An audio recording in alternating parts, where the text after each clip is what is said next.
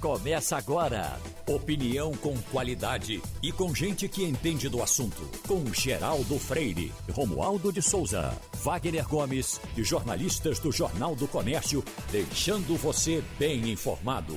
Passando a Limpo. Eita, o Passando a Limpo está começando com Wagner Gomes, Romualdo de Souza e Fabiola Góes. Morreu ontem o doutor Gentil Barbosa da Veiga, delegado dos mais conhecidos aqui do Recife. Interessante, Wagner, que houve um tempo que os delegados eram famosos. Você, às vezes, aqui, você sabia nomes de delegados de São Paulo, Fleury, delegado do Rio de Janeiro, esse ou aquele. Essas coisas foram passando. Então, nós temos aqui os delegados chamados delegados caceteiros. Caceteiras? Caceteiros. Uhum. E eram famosos porque davam em todo mundo. E tal. Então, o doutor Gentil Barbosa da Veiga era um. João Acioli, fez história aqui. Anacleto, eh, Jonathan, Haroldo Colares. O doutor Gentil Barbosa da Veiga morreu ontem. Uh, uh, esses outros certamente morreram há muito mais tempo porque o doutor eh, Gentil viveu 92 anos e, e, e morreu ontem. Eu tenho até um revólver que ele me deu. Uhum. Aí, quando depois veio a obrigação da Polícia Federal de ter que registrar, eu registrei, eu tinha, deu com recibo e tudo que era para fazer esse registro. E aí é, é, é, mantenho ele aí para para saudade. Então, doutor Gentil Barbosa da Veiga morreu ontem. Então, há mais tempo morreu João Acioli, há mais tempo morreu Anacleto, há mais tempo morreu Jonathan, e, e tantos outros que foram, Carlos Sai, tantos outros que foram famosos aqui no Recife. Tem é, delegado famoso pelo Brasil. Brasília tem isso, Romualdo? Ou hoje todo, todo Geraldo, mundo... a partir dos anos... Hoje todo gato é pato. Dos anos a partir dos anos 70, a Polícia Civil do Distrito Federal adquiriu uma independência e uma profissionalização em que os, eh, os trabalhadores dessa área, eles primeiro ganham o mesmo que ganha a Polícia Federal. A Polícia Civil de Brasília é a mais bem paga do Brasil. Por quê? Porque a Constituição determina que a segurança pública do, do DF tem uma verba própria no orçamento da União. Então o governador não precisa é, ter receio porque vai ter dinheiro para pagar um bom salário. Então isso já é sinal de uma profissionalização. Depois, a cidade de Brasília não se pegou muito a essas chamadas tradições do interior, do delegado que andava com a pistola na, na cintura. Eu diria assim, Geraldo, uh, ao long, eu cheguei aqui em Brasília uh, no início dos anos 80 e não conheço, sinceramente, não conheço nenhum delegado famoso em Brasília.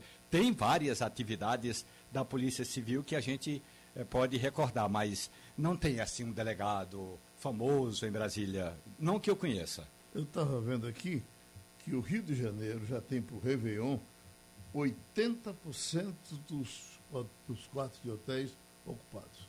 80%. Reservados, né? Reservados. Uhum. Uh, tem essa coisa da. Do, está falando do Réveillon. Mas Réveillon já é um pré-carnaval, né? já se faz bailes carnavalescos no Réveillon. Falamos ontem do governador uh, da Bahia, Rui Costa. Rui Costa, sobre essa declaração que hoje nós repetimos aqui. Vou botar novamente para vocês. Eu não colocarei a população em risco.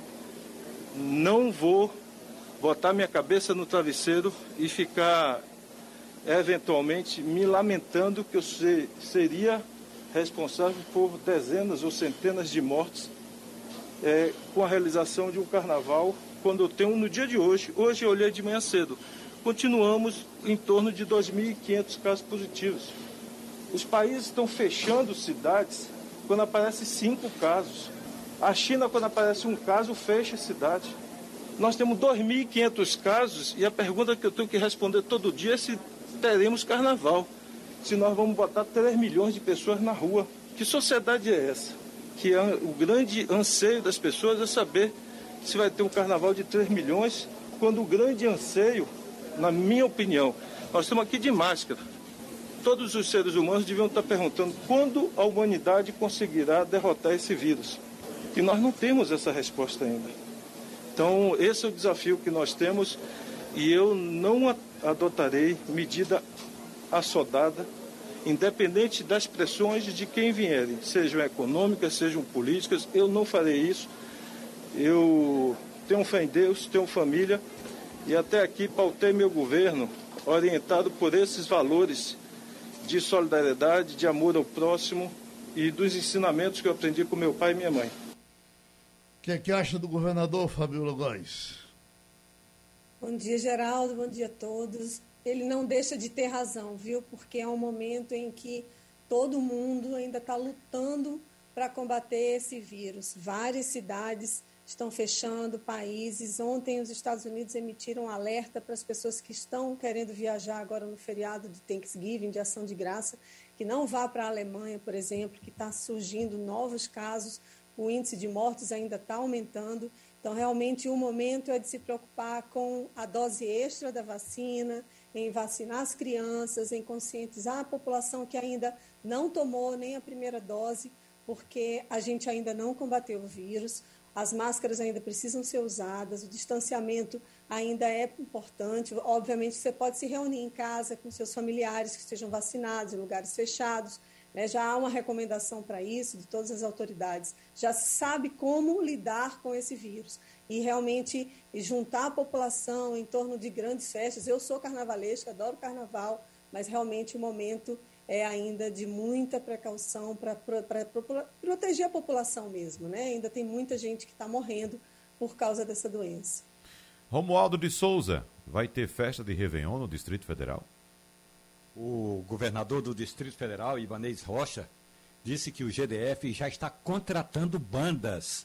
Serão cinco palcos espalhados pelo Distrito Federal. Na esplanada dos ministérios serão dois. Um ali na porta da Catedral e outro mais próximo da, eh, do Congresso Nacional. Um terceiro vai estar no estádio Mané Garrincha. Um quarto na, praia, na prainha bem na, na, no Lago Sul, e um quinto numa cidade satélite, que ainda não se sabe será, se será em Taguatinga, na Ceilândia, mas o mais provável é Taguatinga, porque tem um, um ambiente mais aberto. O governador disse o seguinte: olha, uma cidade que já está beirando, beirando, diz ele, os 80% da população totalmente vacinada, está segura, diz ele, está segura para fazermos esse carnaval. E o Bartô, que é o Bartolomeu Rodrigues, o secretário de Cultura, abre um parêntese, natural da cidade de Serra Talhada, diz o governador. E o Bartô está trabalhando no sentido de que vamos ter condições sim de ter também o carnaval. Brasília está preparada para tudo isso, diz o governador do Distrito Federal. Agora, Romualdo, essa ausência de um planejamento central ou uma coordenação nacional desde o início da pandemia deve gerar ainda mais transtornos à população. Porque é o seguinte: o que a gente está observando é muitos eventos, muitos produtores de eventos já se preparando para o período de Réveillon e Carnaval.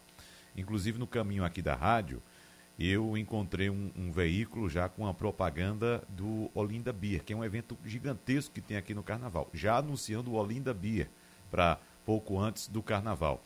E é, hoje de manhã, fazendo minhas pesquisas, também encontrei anúncio de uma festa lá na minha terra, em Arco Verde, que vai acontecer neste fim de semana um evento grande, um evento evidentemente promovido por uma empresa privada. E Arco Verde, qualquer coisa com mais de 10 pessoas é uma loucura, né? Não, não mas veja só, são, são esperadas 10 mil pessoas para esse evento, se por incrível que pareça. Então, é um evento a grande. A única coisa que aglomera Arco Verde é a missa. Você está enganado, Verde, Arco Verde já é maior do que Mimoso.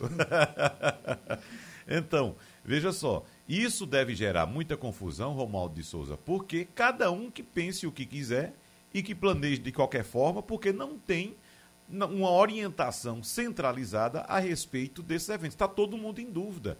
Os artistas estão em dúvida, os promotores de eventos estão em dúvida, claro, o público também está em dúvida. Se daqui a pouco os governos é, é, decidirem vetar esses eventos todos, Como é que vai ficar essa situação? O que é que se diz aí em Brasília? O que é que se comenta, Romualdo? No, no sábado passado, eu estive eh, na cidade de Goiânia, torrando café, e depois de torrar café, eu fui a uma cafeteria e me encontrei com o governador eh, Ronaldo Caiado. E ele me disse o seguinte: olha, a minha preocupação, a de Caiado, é que se Ibanês fizer festa de final do ano em Brasília, a população do entorno, que, é, que é, aproxima-se a um milhão de goianos, a população do entorno vai para a festa no Distrito Federal. Claro que não vem um milhão de pessoas aqui, mas a população virá para essa festa. E depois retorna para Goiás, que ainda não está no nível de vacinação como está o Distrito Federal. O Ministério, não esperemos o, o, uma política nacional por parte do Ministério da Saúde, até porque o ministro Marcelo Queiroga disse na semana passada que essa é uma atribuição dada pela, pelo Supremo Tribunal Federal a cada gestor público local. E como a gente sabe que, imaginemos, como disse na semana passada o professor Lupércio, que já está se preparando para fazer o Carnaval de Olinda, imaginemos que o prefeito do Recife não faça o Carnaval. Então é como se você pensasse que haveria uma separação, uma segregação da população do Recife e a população de Olinda fazendo o carnaval. Isso não vai acontecer.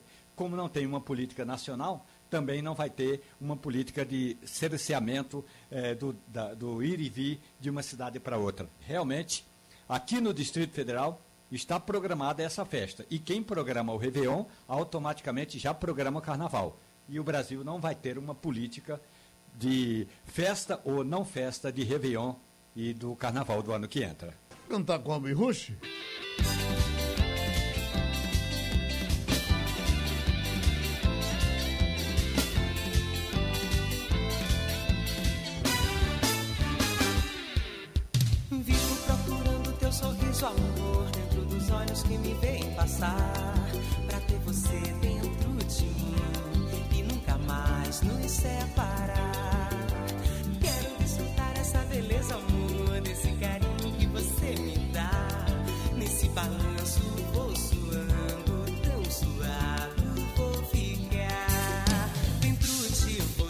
estamos falando aqui na possibilidade de ter carnaval ou não ter.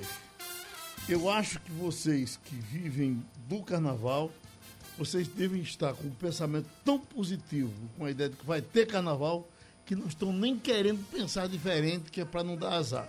Ou não é?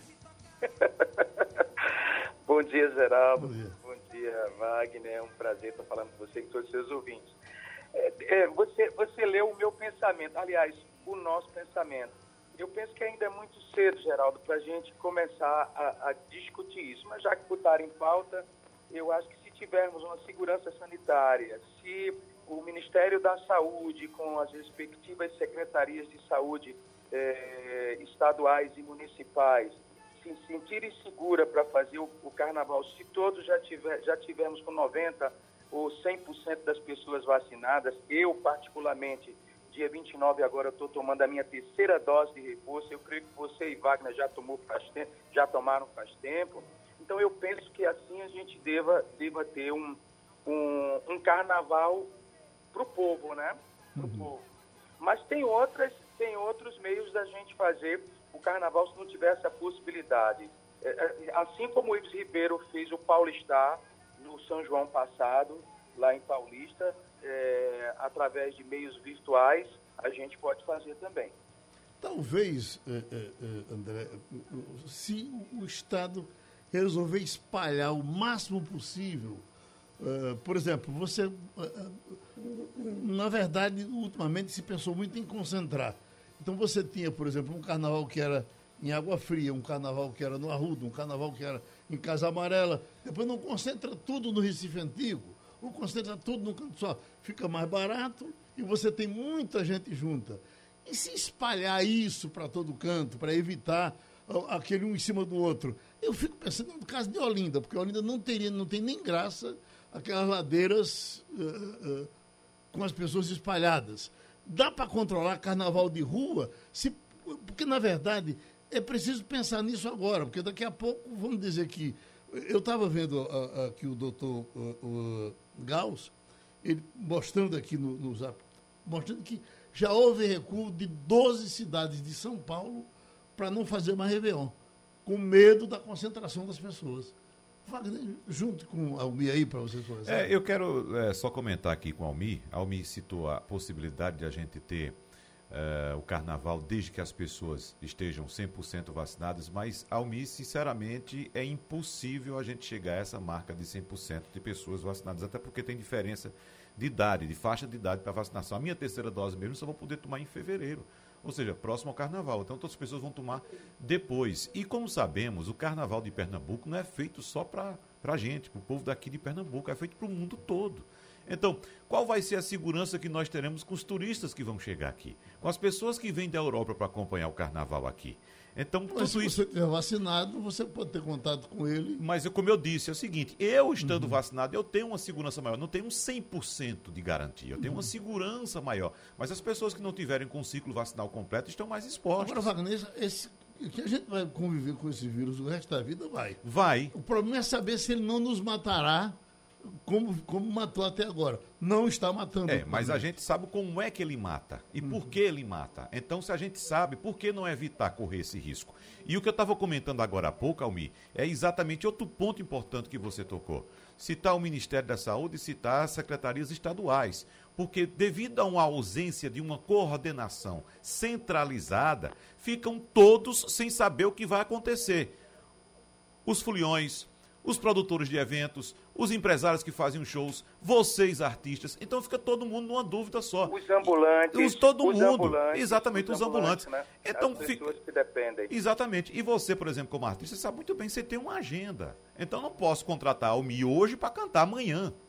Não Mas, é assim, não é? Fala nisso, você já, já, já em, em tempos normais, vocês a essa altura já estavam quase com contratos assinados. Não, Mi? Já tem algum contrato, alguma coisa palavrada? Não, tem muita, tem muita coisa, Geraldo, palavrada, mas é, por medida de segurança, a gente só bate o martelo, até foi uma, um, um, pedido meu com, com o meu escritório, a gente só bate o martelo é, já próximo do, do, do, final do ano, uhum. porque a gente vai ter uma, uma noção se poderemos ter ou não. Eu penso que do mesmo jeito que estamos fazendo as festas privadas, é, exigindo a carteira de vacinação, exigindo alguns testes, né, para ver se as pessoas estão é, normais. Eu penso que desse jeito dá, dá para fazer. A gente precisa ter é, é, alguma organização, alguma sinalização das respectivas secretarias de saúde, né, estaduais e, e municipais, para que a gente possa e o empresário possa, de certa forma, dizer, ó, a, a festa pode acontecer desse jeito. Se não puder acontecer de rua, porque a gente, a nossa categoria não vai aguentar mais passar dois anos, como nós passamos, é, só tirando do bolso, ganhando uh, um, um, um, uma grana do, do, do, governo do Estado e uma grana da, da, da Prefeitura, é, de seis em seis meses para você dividir com o seu corpo de, de, de, de, trabalho, que vai dar, numa conta de padaria, 350 reais para cada músico daquele, passar seis meses esperando o próximo auxílio. Não dá. É, é quer dizer, a, o oxigênio já acabou, já estamos na UTI há muito tempo. Então há de se, mais uma vez, sentar na mesa e procurar as possibilidades, as possibilidades. E a gente não viver a míngua de uma LAB, né, dessa lei Aldi Blanc, que, que, que, que paga-se pouco e, e, a gente tem uma infinidade de papelada para comprovar. Até o, o, teste da goma a gente tem que mostrar lá, fazer o exame da goma porque eu nunca vi tanta burocracia, né? E, e, a gente depender de uma coisa dessa que quando a gente vai dividir o, o dinheiro e pagar os impostos, não dá quase nada para as 20, por exemplo, no meu caso, 26 pessoas, André tem 26 pessoas, é, Esporte 40 pessoas, Maestro Corró 40, 50 pessoas como é que essa galera vai, vai viver com auxílio musical de seis em seis meses? Ir para os Estados Unidos com Fabiola, porque, Fabiola, uh, o, o Réveillon de Nova York, que aglomera o mundo todo, está absolutamente escalado, sem nenhuma uh, uh, possibilidade de voltar atrás, pelo menos até agora. que eu esteja sabendo. Todas as informações que eu li sobre o Réveillon é de que vai ter sim e vai ter com todo mundo. Tem, tem novidade com relação a, a, ao Réveillon de Nova York? Olha, não tem novidade, realmente a festa está confirmada. Muitos turistas do mundo inteiro chegam né, para esse Réveillon. Vai estar tá com a temperatura muito baixa, a gente já está aqui no inverno, aqui em Washington nesse momento está um grau. Ei. Mas as pessoas estão indo com, com máscara, né? As pessoas já estão, muita gente já está vacinada, né? Aqui está com 59% totalmente vacinada, quase 70% que tomou uma dose, mas não é igual o Réveillon, não é igual o Carnaval, né? As pessoas ficam com frio, né? Ficam mais mais tolhidas, não é uma festa assim que tá, tem uma interação corporal, vamos dizer assim, Sim. vibrante como é o carnaval. Aqui é, vai tomar o vinho, não, pode tomar vinho na rua, né? Mas toma-se o vinho em casa. Aqui é proibido ficar bebendo na rua. Então, mas lá é, vai ter fogos, as pessoas vão, mas são mais contidas, nem se compara, né? Agora, eu, queria, eu tenho uma pergunta para o Almir, eu queria saber o seguinte dele, se ele acha que nesse momento, né, de mais de 500 mil pessoas morreram, muitas famílias ainda estão em luto, como é que vai ser essa festa? Vai ser diferente? Vai ser uma festa que todo mundo vai extravasar essa tristeza e vai pular carnaval? Ou você acha que vai ser uma coisa mais, mais contida? Eu acho que vai ser mais contida. Eu acho que, que se não der, né, se não tivermos a segurança de que todos estarão vacinados, ou 90% das pessoas vacinadas no, no mínimo, e, e não tivermos uma fiscalização para cobrar a, a, carteirinha ou o comprove de, de vacinação das pessoas, a gente vai ter que fazer essa festa de uma forma diferente nos clubes, que já no clube dá, é mais fácil de você fazer essa fiscalização, exigir e ser fiscalizado e ser cobrado pela, pela, pelos, pelos órgãos fiscalizadores. É que é claro que vai ter que ser diferente, né? Eu, eu penso que tem que ser diferente, até porque a nossa vida já está diferente, né? A gente já vive diferente. É, é, eu, como, como, eu disse há, há, alguns minutos atrás, eu já vou colocar o meu braço, meu braço para a terceira dose, graças a Deus, agora, no dia 29. E eu faço um apelo aqui a todos os ouvintes da Rádio Jornal, vão se vacinar, não, não, não, não perca tempo. Vacina boa é a vacina no braço e a gente só vai poder se reencontrar de novo, minimamente se abraçar, se tivermos todos vacinados. É, é, já, já é provado que o, o, o a, as nossas UTIs, depois da vacina, esvaziaram. Então, a vacina realmente salva, é o único caminho que a gente tem. Então, se a gente vai conviver com esse vírus, que sejamos todos vacinados, porque a probabilidade de morrermos será menor. A gente não pode passar pela, pela quantidade de pessoas que perdemos, é, é, ter essa sensação de novo. Almir, se cuide, que a gente vai se encontrar no carnaval. Deus queira que muita vontade você de lá e eu de cá. Você sabe... que, que você fale pela boca de um anjo, viu? Tá bom, amigo. Passando a limpo. Estamos com o doutor Evaldo Melo, psiquiatra e psicanalista, especialista no tratamento de drogados, já grande experiência também no serviço público, tratando desses problemas. Doutor Evaldo, há algum tempo a gente está querendo falar com o senhor, porque foi feita uma pesquisa no mundo todo, em 30 países, e no tratamento de drogados o Brasil ficou no último lugar. Diz aqui, ó, na política de drogas do Brasil, o Brasil fica atrás da Uganda, do Afeganistão, da Indonésia, país que fuzila traficantes. Na verdade, ficamos no último lugar entre as 30 nações avaliadas essa pesquisa foi feita, isso foi divulgado. Nós não ouvimos nenhum depoimento de ninguém dizendo: olha, vamos, vamos mudar isso, vamos puxar isso para cá, puxar isso para lá. Aliás, eu não sei nem se o Brasil tem programa antidroga. Eu queria botar Romualdo de Souza, que está em Brasília, para conversar com o senhor e abrir a nossa conversa. Doutor Evaldo Melo, muito bom dia para o senhor. Acompanhando a, o Enem no fim de semana e queria retomar esse, Enem, esse tema exatamente em função do termo invisibilidade. Os as pessoas que hoje estão nas cracolândias, não apenas no centro de São Paulo, mas no Rio, aqui em Brasília, em outras eh, regiões, são também invisíveis abandonados. A pergunta é: o que o Estado brasileiro poderia fazer para recuperar essa pessoa que está hoje metida na droga? Eu me lembro que três anos atrás, doutor Evaldo, o presidente eh, da Confederação Nacional de Municípios, Paulo Zilkowski, fez um alerta no Congresso de Prefeitos dizendo o seguinte: o crack está ganhando o interior do Brasil. E ninguém fez absolutamente nada. Eh, o que o senhor acha que pode ser feito hoje? É, bom dia. Bom dia, gente. Bom dia, os ouvintes. Eu acho é, excelente a sua associação é, do tema é, da colocação do Brasil como último do ranking com o, o, a questão do tema do Enem, da, da redação que tem a ver com a invisibilidade. E eu acho que tem uma relação direta. Tanto a invisibilidade quanto o uso de drogas, desde que você aponta das cracolândias, tem a ver com a desigualdade social. É resultado, é produto da desigualdade social. As pessoas são empurradas para a Cracolândia, as pessoas não escolhem ir para Cracolândia. Então, a gente tinha que começar dizendo que o Brasil já teve uma das dez melhores políticas de droga do mundo.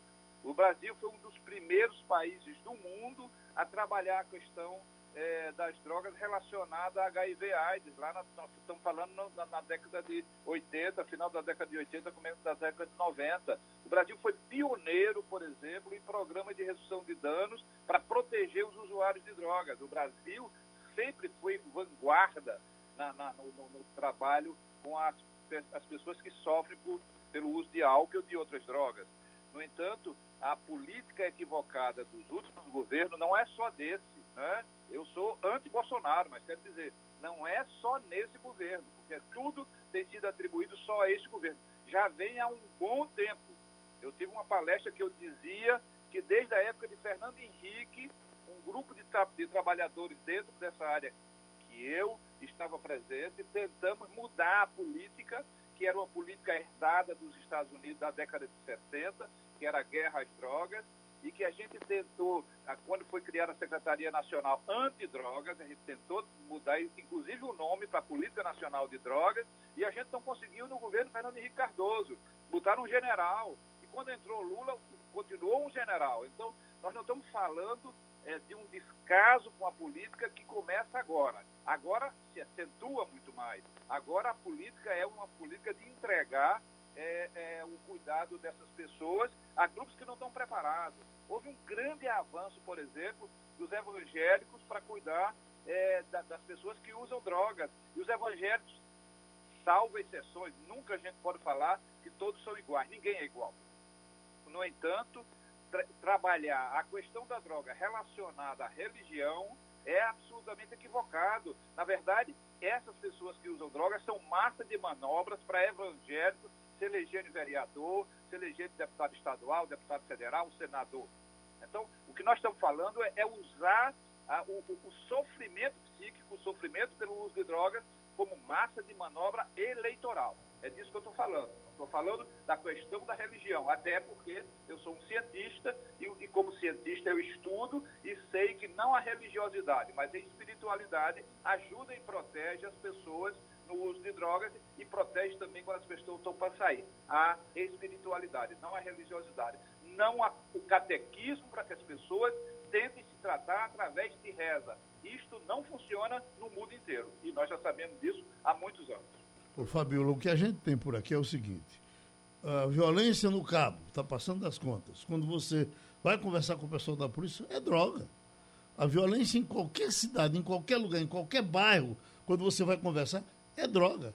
E, e tem mais um, o camarada uh, uh, apareceu morto em algum lugar, na hora que o menino dá a notícia, alguém já diz, não, foi droga. Parece até que ninguém vai nem apurar porque foi droga. Uh, uh, bom, os Estados Unidos é diferente? Olha, aqui também o índice é muito alto de pessoas que usam droga. Né? Alguns estados liberam completamente a maconha, por exemplo, e algumas outras substâncias. Mas o que eu, eu queria ressaltar aqui, acrescentar com essa entrevista com o Dr. Evaldo é o seguinte: aqui nos Estados Unidos, mais de 100 mil pessoas morreram no último ano vítima de overdose. Isso comparando com o número de mortes da Covid é alto, porque foram 600 mil mortos né, aqui pela Covid. E esse número alto, esses 100 mil, é 30% a mais em relação ao ano anterior. Eu queria saber, doutor Evaldo, já que se falha tanto, né, se os estados no mundo inteiro, aqui nos Estados Unidos também a política antidrogas, ela, ela é falha, porque morre-se muito ainda. Como é que as famílias podem ajudar essas pessoas, esses filhos, esses tios, esses pais? Como é que eles podem ajudar essas pessoas a saírem desse, desse mundo, ou se isso é um peso muito grande para depositar nas famílias? É, obrigado, Fabíola, você ter introduzido o tema, porque é, nos Estados Unidos se morre de, desta forma que você está dizendo, 100 mil pessoas, é, e, e, ainda dizem que esse número está um pouco é, avaliado para menos e não para mais, mas é, é overdose. Nos Estados Unidos são os opioides, são as medicações para dor, que são o principal problema neste momento, né?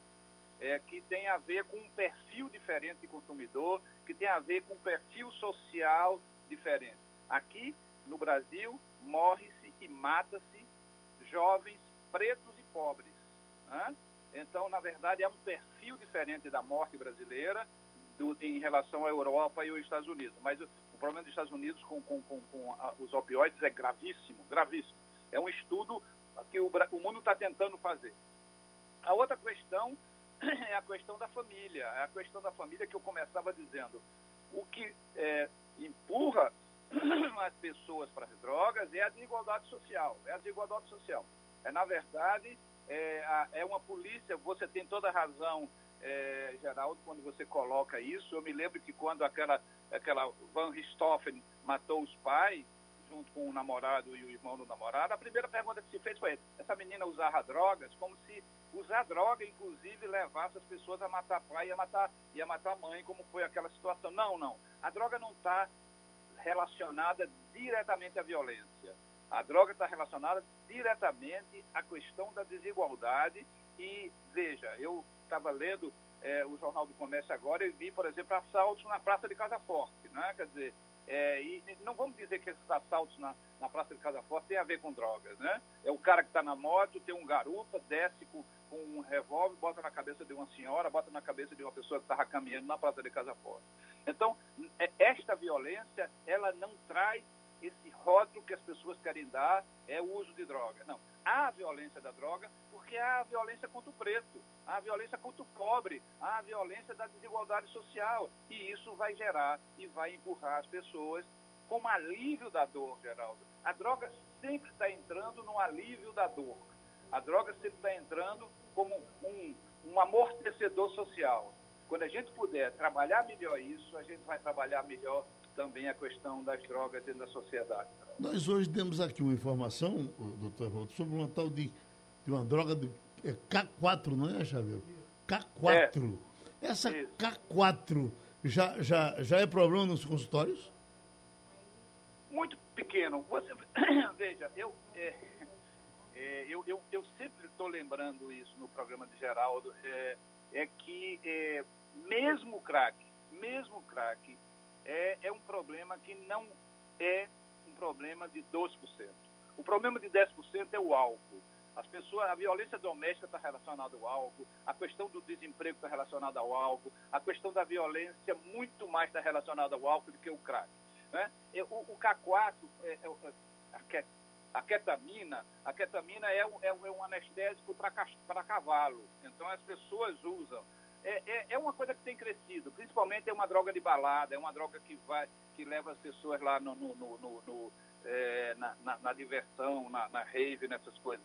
É uma droga que tem crescido, mas do ponto de vista social é insignificante, Geraldo. É insignificante o percentual de pessoas que são atingidas por esse tipo de droga. Né? Quer dizer, LSD se usa, se usa também êxtase, se usa, mas do ponto de vista de saúde pública, como você disse, eu sou uma pessoa também ligada à saúde pública, essas drogas não têm importância epidemiológica, não têm importância para a sociedade. O crack tem, o álcool tem muito, e a maconha não tem a menor importância do ponto de vista farmacológico, sociológico ou mesmo de saúde pública. Né? Quer dizer, a gente vive um grande momento ainda do crescimento, é, da, da, liberação da, da, da cannabis, da maconha para uso medicinal. Que essa é uma outra história, mas eu acho que é um avanço. No entanto, a gente tem que se preocupar com essas drogas de consumo, que essas sim representam isso que eu estava dizendo, que é a grande desigualdade social que o nosso país apresenta e cada vez está mais aprofundado. O nosso agradecimento de novo ao doutor Evaldo Melo, a participação aqui no Passando a Limpo. Está com a gente o doutor Helder Medeiros, que trata de calor excessivo, inclusive faz a cirurgia da hiperidrose, aquelas pessoas que vivem com o braço suando demais, o doutor Helder Medeiros resolve esse problema. Mas eu vou botar para falar com o senhor quem está no frio excessivo, que é Fabiola Góes, porque enquanto você está aí, Fabiola, você está um grau aí, né? É isso mesmo, está um grau exatamente nesse momento aqui. Tá, é 7h42 da manhã. A gente já está duas horas a menos em relação a Brasília. Pois olha, então fale com o doutor Helder para ele eh, lhe esquentar, porque olha, o calor aqui está uma parada. Bom dia, doutor Éder. Eu queria que o senhor explicasse como é que funciona essa cirurgia de hiperidose. Eu conheço algumas pessoas que sofrem com essa doença, né? Um suor excessivo, inclusive também nas mãos, né? Apresenta-se essa sudorese excessiva. Eu queria que o senhor explicasse como é que é feita essa cirurgia. É, bom dia, ouvintes. Bom dia, Gilberto Freire. É, veja só, essa hiperidrose, o suor excessivo, ele pode ser apresentada em várias partes do corpo Pode ser na região axilar, região da palma da mão, dos pés, do tórax. Né? Isso, de uma forma geral, determina um constrangimento muito grande para os pacientes, porque muitos deles, até escrever uma carta, assinar um documento, é, prejudica ele nesse momento, né? molha o papel. Então, assim, a gente tem vários tipos de tratamentos, né? Tem os tratamentos medicamentosos e os tratamentos cirúrgicos. Normalmente a gente inicia o tratamento medicamentoso. De que forma? Algumas medicações orais, algumas medicações tópicas, por exemplo, é, desodorantes ou antitranspirantes, à base de alumínio, que há uma diminuição da sudorese, né? E depois a gente pode passar por um tratamento que é uma toxina botulínica, é uma substância que é utilizada do ponto de vista estético, mas que na axila, em algumas áreas, na palma da mão e na planta do pé, ela pode diminuir a secreção do suor, diminuir a sudorese. Né? Já melhora bastante a qualidade de vida dos pacientes. Progredindo, se essa, essa sudorese for excessiva na região axilar? A gente pode fazer uma lipaspiração da região axilar superficial para que haja uma remoção do excesso da glândula sudorípara.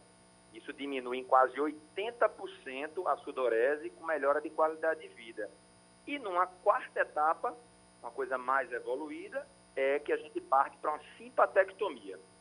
A simpatectomia nada mais é do que a gente entra no tórax do paciente através de videoendoscopia e há uma fenolização, coloca uma substância chamada fenol numa glândulazinha, num gângliozinho, para que pare de suar.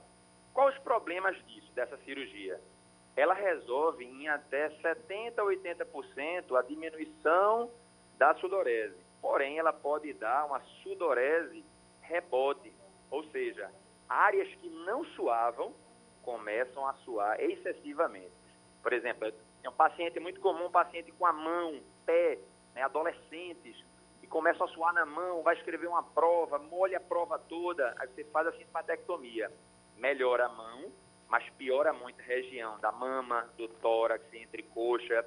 Então, assim, a gente tem que avaliar paciente a paciente para que o tratamento seja adequado. O doutor Helder Medeiros, lá no meu sertão, se diz que existem as pessoas calorentas e as pessoas friorentas.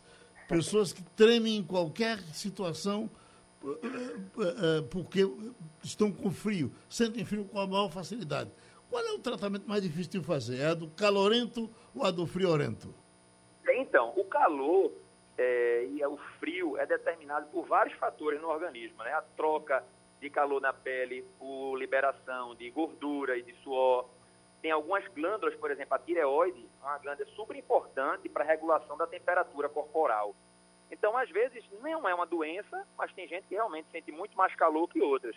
Eu diria que se você conseguir acolher a pessoa que tem frio com uma vestimenta adequada, eu acho que é mais fácil de tratar. O calor excessivo em local, por exemplo, no sertão, se não tiver dentro de um ar-condicionado, é quase impossível tratá-lo, né? Uhum. Então, assim, primeiro é averiguar se é uma doença ou se é uma condição fisiológica, né? normal do, do paciente. Deixa a doença, normalmente, ela compromete mais de 100 centímetros quadrados do corpo. Uhum. Ou seja, áreas como pé, mão, barriga, dorso, para a gente classificar como doença. O nosso Wagner está todo enrolado aqui por conta de uma temperatura de 22 graus aqui no estúdio. Eu sou friorento. né? Então, doutor Helder, já que Geraldo falou do interior aqui, nessa história do calorento e do friorento, eu lembrei também da minha época no interior, em com, quando eu ia, por exemplo, participar de uma, de uma peladinha de futebol com os amigos, e eu percebia que algumas pessoas, alguns colegas tinham um, um uma, uma sudorese nessa região que no homem é conhecida como a região do bigode. Quando eu ia para um forró, ia dançar um forrozinho com algumas amigas e encontrava também algumas meninas que tinha e me chamava muita atenção. Como é que a pessoa fica suando nessa região aqui, logo abaixo do nariz e acima do lábio superior? Isso também é, é faz parte. O beijo fica salgado, né? Isso faz parte desse processo também. Isso pode ser é, classificado como uma, uma hiperidrose? Pode. A classificação da hibridrose, ela é primária ou secundária. A primária é que aquela adolescente que já fica bastante suado. As áreas podem ser as mais diversas possíveis. Pode ser região do bigode, da região do mento, região malar, às vezes no pescoço, né? É, na região inframamária em mulheres. Isso aí a apresentação pode ser em vários locais, realmente. O mais importante é se a gente consegue controlar apenas com substâncias tópicas ou algumas medicações que são utilizadas, está resolvido. Né? Claro, em, no, no, forró, dançando, praticamente todo mundo vai ficar suado. O beijo suado, né, Gilberto, é, é, é, muito comum. Mas talvez não se trate obrigatoriamente de uma doença. Tá certo. Doutor Helder Medeiros, foi muito bom ouvi-lo. Um abraço grande. O senhor contribuiu aqui com o Passando a Limpo. Deixa eu correr para Brasília, porque Romualdo está aqui a informação, viu? Ah, o nosso Fernando Bezerra Coelho, sondado para o Tribunal de Contas da União, eh, eh, por conta do trabalho que ele pode fazer agora no Congresso Nacional, conseguindo os votos de 15 senadores do, do MDB para votar pelo projeto de Bolsonaro. Bolsonaro, contente, bota ele no Tribunal de Contas da União. Talvez ele nem tenha tantas, tanto charme para isso, mas essa vaga aí no Tribunal de Contas está muito concorrida, não é, Romualdo? Olha, inicialmente, Geraldo, era a senadora Cátia Abreu. Aí, quando Bolsonaro soube que, inclusive, líderes governistas, ou seja, vice-líderes do governo, estavam trabalhando pela senadora do, Tocantins, aí o presidente falou assim: por que, que a gente não coloca o FBC? Fernando Bezerra Coelho pode não ter o charme, mas se você for olhar a cara dos integrantes do Tribunal de Contas da União, tem muita gente que está ali sem nenhum charme, a não ser a indicação de parentes, de amigos e por aí afora. Geraldo, a questão toda é que a reportagem da Rádio Jornal tinha antecipado, aliás, numa conversa aqui com o nosso correspondente Antônio Martins, o presidente indicou o Raimundo Carreiro para ser o embaixador do Brasil lá em Portugal. Isso é ótimo, vai ser sabatinado. Carreiro foi secretário da mesa do Senado, tem apoio da maioria, de quase todo mundo. Eu acredito até que ninguém vai votar contra a indicação de Carreiro para ser embaixador do Brasil em Portugal. Aí abre-se a vaga de Carreiro lá no Tribunal de Contas da União.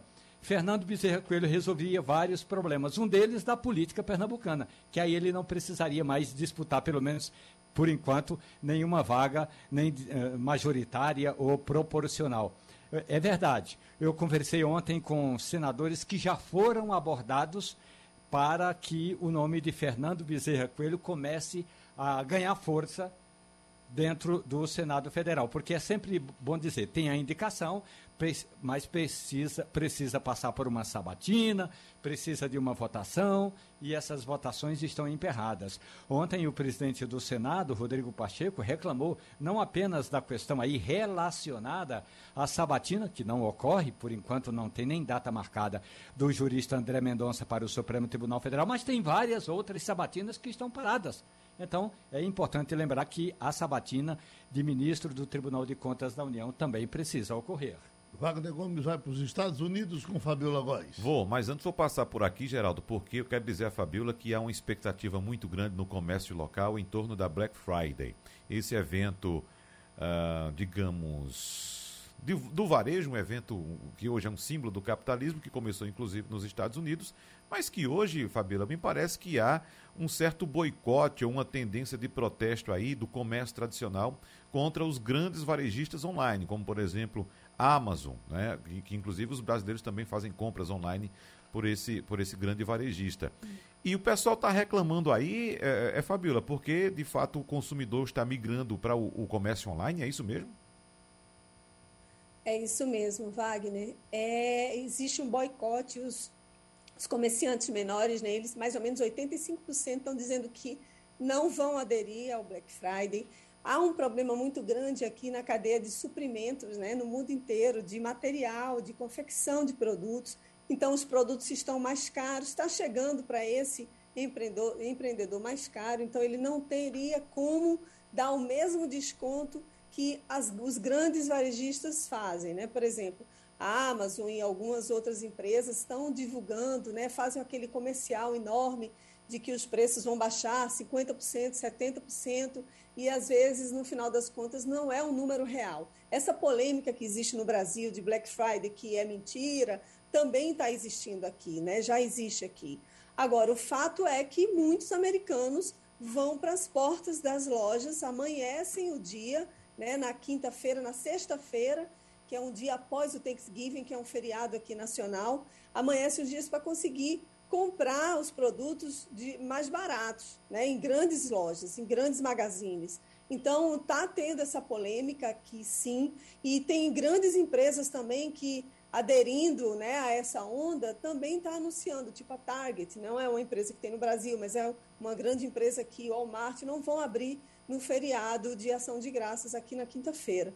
Então, está tendo um movimento muito grande, os produtos aqui estão caros nos Estados Unidos, e pode ser que essa Black Friday também seja um fracasso, porque os produtos, na realidade, não vão representar mesmo esse desconto todo, né? Agora, tem gente que consegue, pechinchas, consegue, alguns sites, né, conseguem baixar muito o preço, e aí gera uma revolta desses comerciantes que pagam é, os impostos direitinho, tem lojas, e aí essa, esse, esse pessoal de online não, não paga tanto, né, quanto eles. Então, está tendo esse movimento por aqui. Eu ouvi um brasileiro que mora em Nova York dizendo o seguinte, Fabíola, que um mês antes da Black Friday, ele já se preparava e fotografava nas lojas os preços que lá estavam e ficava aguardando a Black Friday. Porque se chegasse na Black Friday, o cara dissesse, aqui é 70% mais barato e só fosse 20%, ele, é, é, é, o PROCON daí, eu não sei como é, é o nome dele, obrigava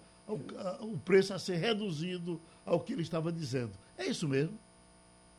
Aqui funciona bem isso, é isso uhum. mesmo. As pessoas ficam de olho fiscalizando para saber se os preços vão representar aquela redução. Talvez seja por isso que não tenha tanta mentira como tem no Brasil. Os nossos órgãos não são tão fortalecidos assim. Uhum. Há, obviamente, PROCONs muito bem estruturados, né? há os processos de defesa do consumidor, mas aqui há, entre aspas, um comprometimento maior, né? mas eles seguram os preços mesmo e e eu não sei, eu estava olhando alguma, alguns produtos assim que são caros, né? as mulheres gostam de bolsas, de marcas, e aí você vai ver quanto é que está anunciando. Eu vi essa semana, eu vi uma redução de 25% nessas bolsas, algumas marcas que eu vi. Mas vamos ver, eu estou aqui a primeira vez que eu vou, vou participar, né? Vamos dizer assim, vou às lojas na, na quinta, vou ver se tem alguma loja aberta, na sexta-feira também, né? no dia 26, para ver se de fato esse Black Friday foi ou não um fracasso. Depois eu volto aqui a contar para você. Eu vou, vou tentar consumir algum produto, vou ver se tem alguma coisa que vale a pena e depois eu conto aqui. Romualdo de Souza, Brasília. Geraldo, eu fico imaginando assim, realmente eu, para este ano não tem absolutamente nada programado. Aliás, eu queria comprar um chapéu numa loja que fica na Duque de Caxias, acho que é Duque de Caxias, no Recife. Sim. Rapaz, mas aí eu não eu tive não, a eu não sei se ela ainda existe, de ir nessa loja. Eu não sei se ela ainda existe. Existe, existe. Uma loja famosíssima. Aliás, né? existe, né? tem bons e belos é, chapéus. Ah, certo. Aí, como foi na quinta-feira passada, eu estive em Olinda naquele Festival do Café, aí tinha lá uma fã que soube que eu estava querendo comprar o chapéu, me comprou o chapéu, vai me mandar. Então eu já escapei da, é, de, dessa promoção.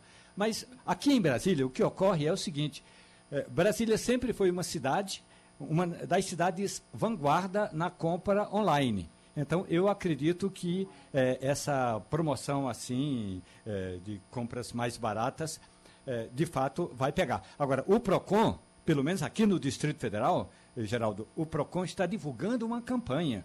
O, o PROCON diz que se você tiver é, anotações, folders, propagandas antes é, dessa promoção, e se chegar na promoção tiver é, praticamente tiver o mesmo preço ou até mais alto, pode acionar o PROCON. Eu não sei como é que o PROCON vai fazer, mas pelo menos já tem essa informação. Portanto, se você é, vai comprar algo que agora está mais caro do que antes da promoção, pode acionar o PROCON.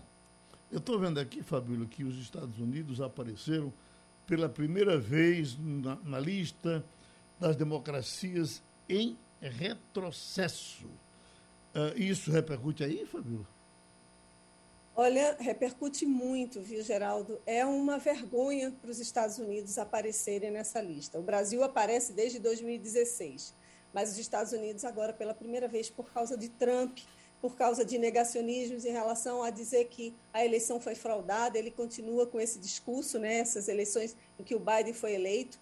Também a fragilidade do Congresso americano, que em 2008 a 2020 impediu que o Trump fosse acusado, né, algumas alegações, ele sofreu processo de impeachment e foi absolvido. Então, a, os Estados Unidos agora aparecem nesta lista publicada ontem né, pelo Instituto IDEA, que é o Instituto Internacional para a Democracia e Assistência Eleitoral, com sede em Estocolmo. São 150 países que foram analisados e os Estados Unidos aparecem nesse aí nesse o Brasil aparece no ranking, né, está numa posição ruim também por causa desses é, disparates em relação a, ao enfraquecimento de algumas instituições que o país tem, Estado Democrático do Direito, ao Supremo Tribunal Federal, né, a, a, as eleições que podem ser fraudadas, esses disparates que foram, foram proferidos pelo presidente e por alguns dos seus correligionários. Então,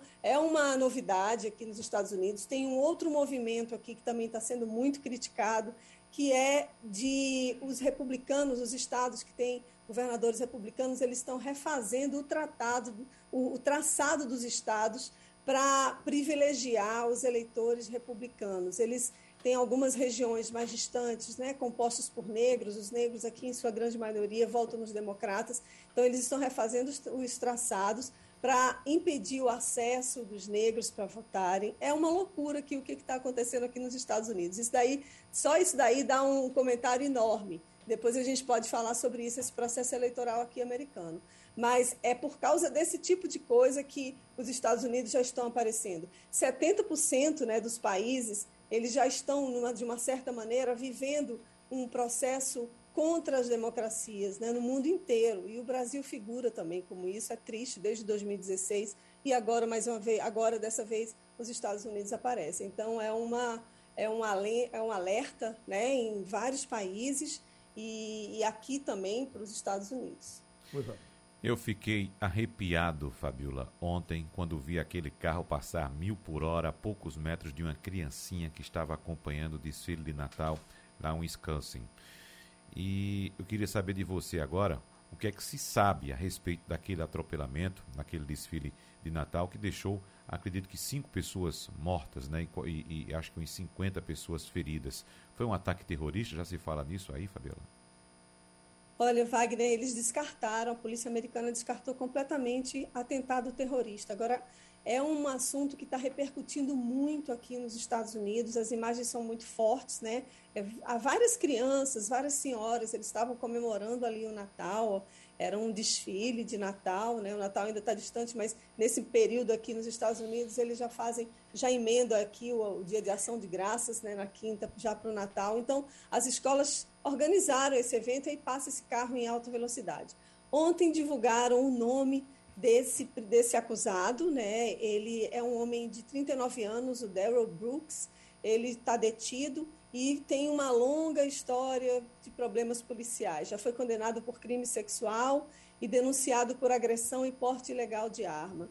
Nesse ano, ele deixou a prisão depois de pagar uma fiança de mil dólares por violência doméstica. Né? Ele deu um soco na mãe de sua filha e a atropelou durante uma briga em um estacionamento, segundo o jornal The New York Post. Então, é um homem que já tem um histórico, que parece que ele estava fugindo de uma briga envolvendo facas aqui nessa região, em Wisconsin, e ele, e ele agora está preso, né? ele, ele vai ser acusado, certamente vai ficar preso durante um bom tempo. As imagens são claras, ele foi detido no local e, mas é um crime que realmente chocou. Primeiro momento que as televisões começaram a divulgar, a gente achava que era um atentado terrorista, porque aqui né, tudo que a gente logo pensa né, que é um atentado terrorista, mas na verdade isso não foi. Foi uma ação de um homem descontrolado no SUV que atingiu essas crianças, cinco crianças mortas e 48 pessoas feridas durante esse, esse desfile em Wisconsin. É isso aí, tudo já foi dito. Abraçamos a todos e terminou o Passando a Limpo. Você ouviu opinião com qualidade e com gente que entende do assunto. Passando a limpo.